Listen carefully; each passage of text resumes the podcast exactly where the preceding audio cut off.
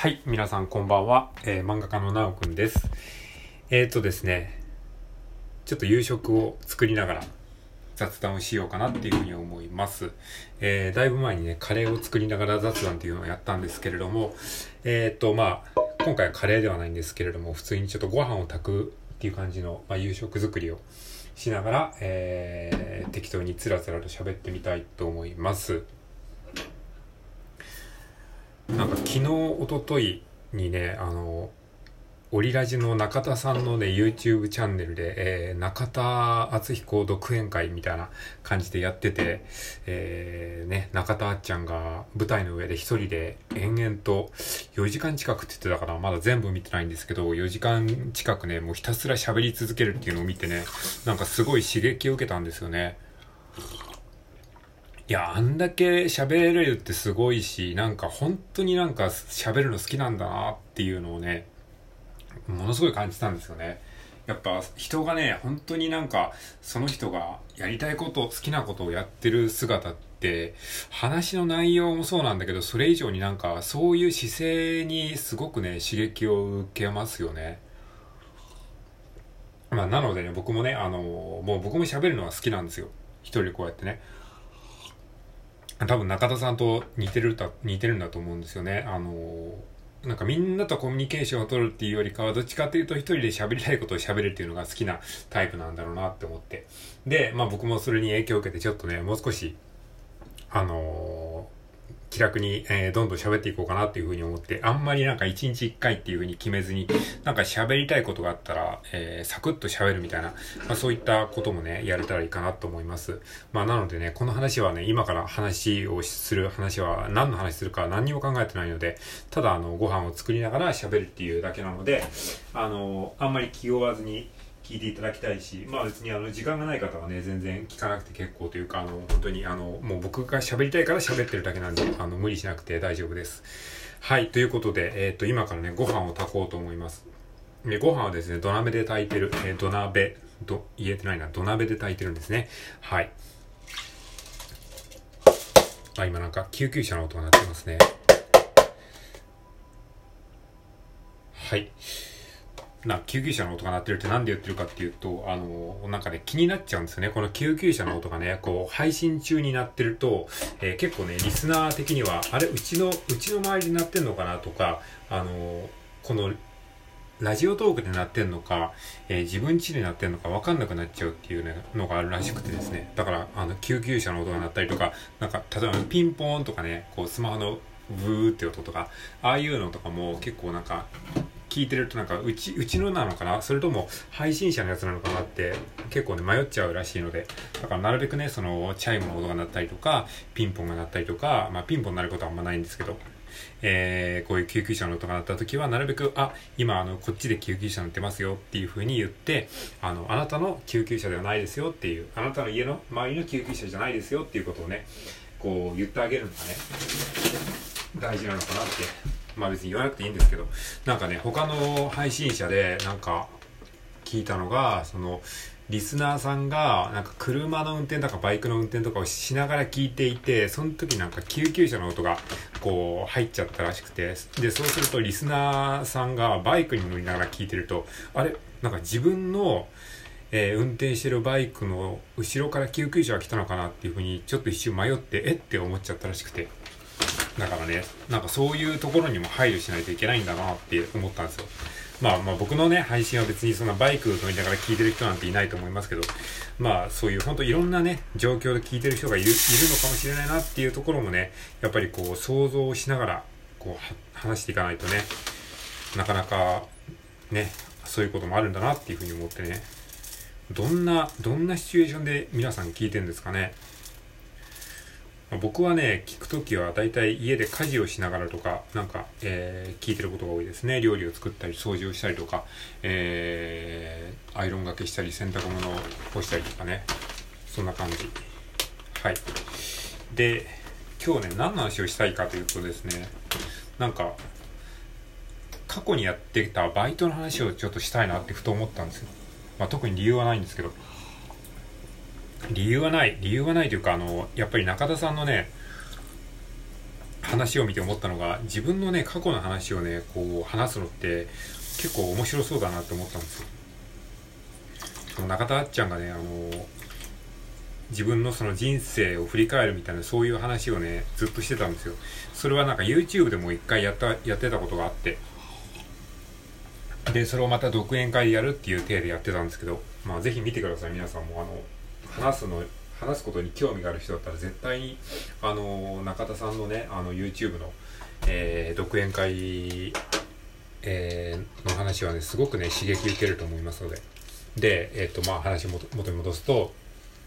そう、なんか自分の過去の話をこう自分でね、改めてこう言語化するっていうか話すっていうのはすごくね、楽しいし、意外と人人にとっても、あ、そうなんだみたいなそういう話とかがあったりするので、ね、結構いいかなと思って。まあ、誰にもね、ニーズはないと思うんだけど、でもとにかくね、話してみたいと思ったんですよ。まあ、過去のね、過去やってきたアルバイトの話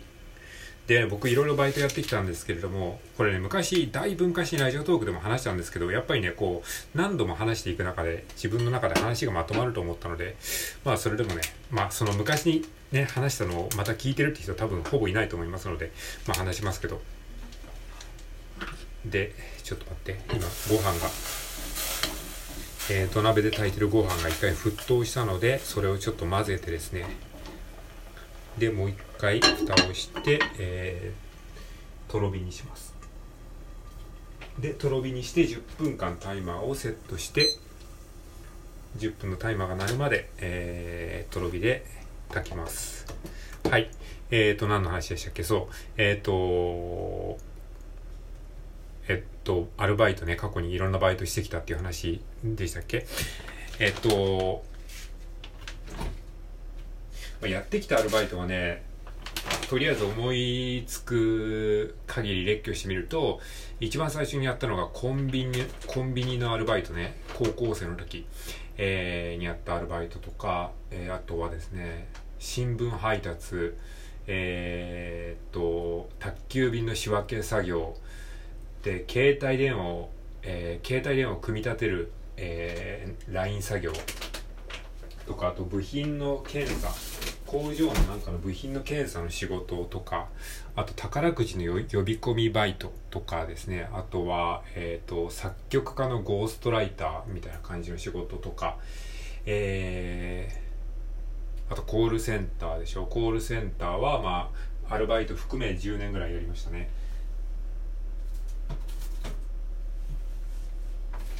あと、まあ、他にも何かあるかもしれないですけど、とりあえず今思いつく限り、そんな感じ。で、えっと、まあ、今回ね、何の話をしようかなと思った時に、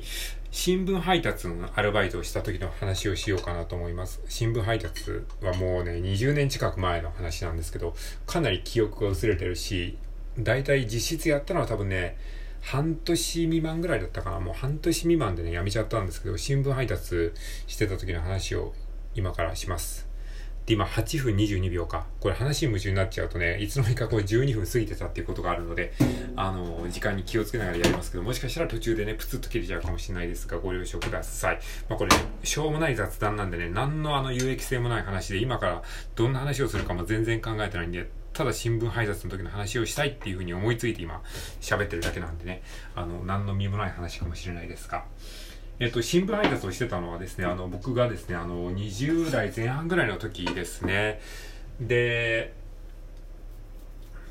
なんで新聞配達しようかと思ったかというとですね、当時ね、アルバイトじゃなくて、あの、えー、バイクの原付のね、原付の免許を取り立ててですね、取り立てで、ちょっと作業しながら喋ってるとな、なんか話がね、ろれつか回らなくなっちゃいますね。えっ、ー、と、アルバイト、新バイトのアルバイトをなぜしたのかというと、えー、当時ね、原付きの前、